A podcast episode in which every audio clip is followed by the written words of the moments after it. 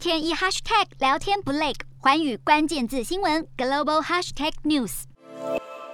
民众们头上绑着红布条，和警方面对面互呛，想把心中的不满通通发泄出来。不只是民众陷入物价高涨、民生用品短缺，还有不断轮流停电的窘境。医院也面临严重医药品短缺，让两百多名医生们也走上街头齐声抗议。斯里兰卡爆发了数十年来最严重的经济危机，加上陷入中国“一带一路”陷阱，背负巨额债务，今年折合新台币两千四百多亿的债息到期，经济崩溃。迫在眉梢。然而，此时又受到乌俄战事波及，物价通膨狂飙，让民众的不满升到最高温，要求总统拉贾帕克萨下台。抗议示威行动是越演越烈。虽然民众不断要求总统下台，不过一名官员表示，拉贾帕克萨完全没有意愿下台，反倒是他的内阁成员已经有二十六名部长辞职。而拉贾帕克萨日前紧急任命的新财政部长，竟然在上任短短一天内就递出辞呈，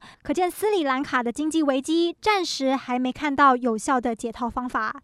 寰宇新闻图文君综合报道。Hello，大家好，我是环宇新闻记者图文君。如果你有聊天障碍、话题匮乏，想要跳脱舒适圈，现在只要追踪环宇关键字新闻 Podcast，就可以体验一场沉浸式的国际新闻饗宴。从政治、经济到科技，一百八十秒听得懂的国际趋势，让你一天一 Hashtag 聊天不 lag。